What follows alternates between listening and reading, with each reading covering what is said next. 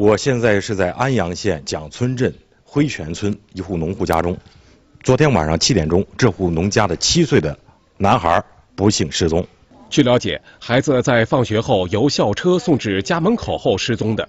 门锁着呢，啊，就在院子写作业。大人没有开的门，他还他还背着书包跟你那小孩生的往你要水的。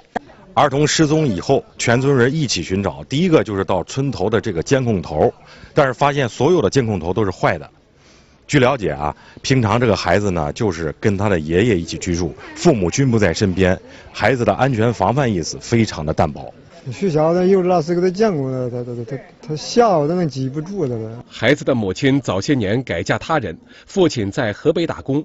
平常七岁的小仙女只能跟爷爷一起生活，非常可怜，属于典型的农村留守儿童。儿童失踪以后呢，很多人第一时间拨打幺幺零，但是很多人还不知道，幺幺零背后还有一个打拐民警。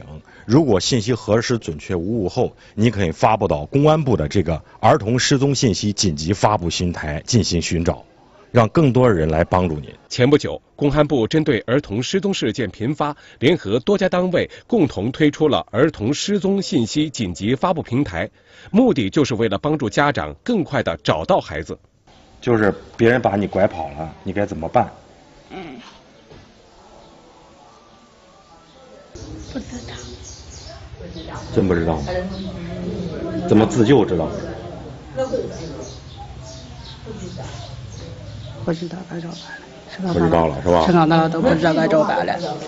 采访了许多七岁左右的儿童，我们发现，像他们这个年龄的孩子，一般遇见紧急情况，根本不知道如何自救。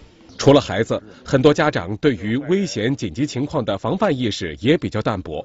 许多成年人不知道该如何帮助孩子更好的保护自己。那我我不知道，我没教我的吧？哦，也不知道该咋办是吧？嗯。